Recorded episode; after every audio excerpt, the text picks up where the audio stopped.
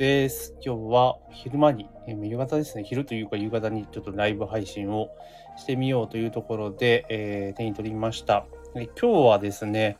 えー、88の外食チェーンが今年値上げ、業態別は中華ラーメンが最多という記事がありましたので、まあ、それについてちょっとね、え、話していきたいというふうに思います。これはですね、朝日新聞デジタルの記事からなんですけれども、タイトルが、88の外食チェーンが今年値上げ、業態別は中華ラーメンが最多っていうところにね、こんな記事がありました。で、えっ、ー、と、記事を読ませていただきますと、外食大手122社のうち、今年に入ってメニューの値上げを公表したのは71社のの手掛ける88社に上ることが東京商工リサーチの9月の上旬のまとめで分かった。えー、7月中旬の把握分が20チェーン以上増えた、店舗数を増やし傾向率をしてきた外食大手に幅広く値上げが浸透している。値上げを公表していなくてもメニューの内容を変更して実質的な値上げに踏み切った企業もあるとみられる。えー値上げを公表した88円チェーンで最も多かったのが中華、ラーメン、えー、ステーキ、焼肉、ハンバーガーなどのファストフードが続いた。全体の8割以上が原材料の高騰を理由に挙げ、小麦粉を使う麺類や肉類を扱う店が目立ったというところなんですけれども、まあ、あの、しょうがないっちゃしょうがないと思うんですよね。結局、チェーン店とかで、えやっているお店とかっていうのは、もう結局、儲けを出そうと思ったら、まあ、売り上げを伸ばすのは当たり前なんですけれども、その利益を出そうと思った時に、あの、その店長とかね、お店の担当者がなんとか頑張れるのって、もう原価率と人件しかないんですよ。原価率と人件費ね。原価と人件費しかないんですよね。で、今って人件費の部分で言うたら、まあ人が足らない。特に外食とか人が足らないっていう状況だから、結構厳しいじゃないですか。だから時給を下げることはできないわけですよね。人が集まらない中で募集時給を下げてしまったら、もうそれこそさらに人が集まらなくなって、もう偉い目に遭うっていうのがありますよね。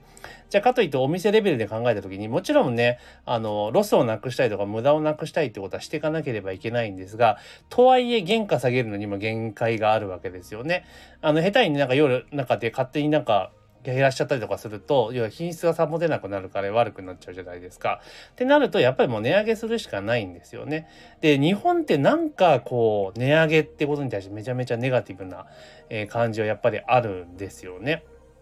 で、実際に、まあもちろんね、その所得が上がっていないとかいろんな問題があるにせよ、結局こういう、例えば飲食店とかでね、こうやって、えー、例えば原価が上がって値上げできないで、え気合と根性で頑張るってやってしまうと、結局お店の利益は残らないから、えバイト自体もそんなたくさん雇えないと。で当然時給も上げらんねえし、社員もなんかめちゃめちゃ大変だっていうことになっちゃうわけじゃないですか。だから、まあ、ちょっと時間差が当然あるとはいえ、こういった値上げっていう部分をどんどんどんどん進めていく。で、そうすれば、巡り巡って、最終的には人件費も、賃金も上がっていくっていうところになるので、多分今が一番しんどい時期だと思うんですよね。だからここをいかに乗り切っていくかっていうところが、まあ、個人的には重要なのかなというふうに思います。で、結局値上げの部分って、あの、これね、社内とかでも、あの、結構ね、値上げっていう議論を出すとね、あの、抵抗勢力がめちゃめちゃ多いというか、まあ私も以前、えー、某チェーン店でね、えー、お仕事をさせていただいてた時期があるんですけれども、まあその時は、えっ、ー、と、要は、ね、そう、その、なんとか定番商品の価格っていうところが結構話題になっていて、で、その次世代型の店舗では、あえてその価格帯っていうのを下げて、やってみたんですよ。既存店よりも価格を下げてね、展開をしていったと。で、結果ね、ずっと、半年ぐらいやったのかな、えテストしていって、半年ぐらいやった結果ね、えー、まあ、それどうしようかというところで、まあ、当然アンケートとかね、来店客に対するアンケートとか取っていったときに、あの、結局ね、お客さん自体はそんなにその10円、20円の差っていうのはあんま認識してないんですね。もちろん気づいてるお客さんいますけど、えー、あんま認識してないお客さんがほとんどだったんですよ。だから結果として、あの、要はお客さんが許容できる範囲、の中での下げているって感じだったので、だから別に下げても下げなくても、その販売個数自体に対して影響がなかったんだけれども、勝手に値段を下げてしまって、で、かつ、あの、勝手に安く売ってたと。だから販売個数のも劇的に伸びなかったっていうことを考えると、まあ、あんまり意味がなかった。下げたことに対して意味がなかったと。だからむしろ、えっ、ー、と、値上げっていうところをやっぱり積極的に頑張って、やっていくってことが、えー、これも業界問わず必要なのかなっていう気がしますね。外食に関しても。だから、えー、当然高いメニューも作りつつ、中間のメニューも作るみたいな形で、まあ、複数、なんだな、プライスラインを作ってやっていくとかっていうことを、まあ、やっていかんといかんのかなというところです。で、もう本当値上げに関してはね、さっきの話じゃないけど、それで結局、あの、お客さんがその気づいてないっていうところで、で、あんまり効果がないっていうところで、値段を元に戻しましょうっていう提案を私はしたんですけれども、やはり一回下げたものを上げるっていうのはなかなかやっぱ難しいんですよね。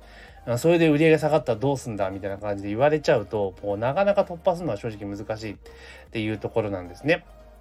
で、値上げに関しては、上げたものは下げることは結構しやすいんだけど、下げたものを上げるのってやっぱ大変な部分やっぱあるんですよね、こう精力的にね。だから、あの、そういったことを考えると、まあ、こういった値上げっていうのをどんどん進めていくことが重要かな。だから、結局その業者さんに負担がかかってる、お店とかに負担がかかるってことをやっぱ下げなければいけないので、まあ、どんどん値上げっていうのは、で、とりあえず安い方がいいにせよ、今の日本の物価の安さっていうのは異常なので、ね、イレギュラーの安いんですよ、めちゃめちゃね。だからそこの部分をもうちょっと見直していかないといかんのかなと。安ければいいみたいな感じになってしまっているので、そこはちょっと何とかしなきゃいかんのかなという気はしています。で、長らくね、もうデフレに慣れきっちゃっているので、こう値段が上がっていくってことに対してすごく抵抗がある方がやっぱり多い。まあ私自身もやっぱそうですけど、ただもう世の中の基調がもうインフレモードに突入しているという流れを見ると、まあで、諸外国に比べれば日本のインフレってまだまだ進んでいないけれども、でも今後確実に進む可能性はあるわけですから、まあ、こういったところでね、えちゃんと値上げってことに対してネガティブに捉え、こういう報道すること自体はすげえネガティブだから、まあ、報道せずに、もう値上げは粛々と値上げをしていくと。で、ちゃんとお店が適正な利益を取れるようになっていって、で、景気がどんどん上向いていくって形にしていくべきなんじゃないかなと、個人的には思ったりはしますよ、というところでございます。というところで今日はですね、ちょっと試験的なライブというところで、あの、えっ、ー、と、あえてですね、スタイフのちょっとライブ配信技能を使って配信をしてみました。ちょっと気になるね、記事でね、え、88の外食チェーンが今年値上げ、え、業態別は中華ラーメンが最多。こんな記事がありましたので、まあ、それについてちょっと思ったことをお話をさせていただきました。まあ、今みたいにね、エフェクトとかできるんですよね。結構面白かったりするので、まあ、ぜひね、あの、基本的な配信は毎日朝6時、月曜日から金曜日の、えー、朝6時前後にね、え、配信をしておりますので、まあ、よかったらね、番組の、え、フォローしていただけると非常にありがたいなというところでございます。あと質問とかね、こんな話題を取り扱ってくれという場合はですね、え、レターをね、え送っていただくとか、あとコメントつけていただくとかしていただければね、いいかなというふうに思います。というところで、え今日の、えライブ配信は以上とさせていただきます。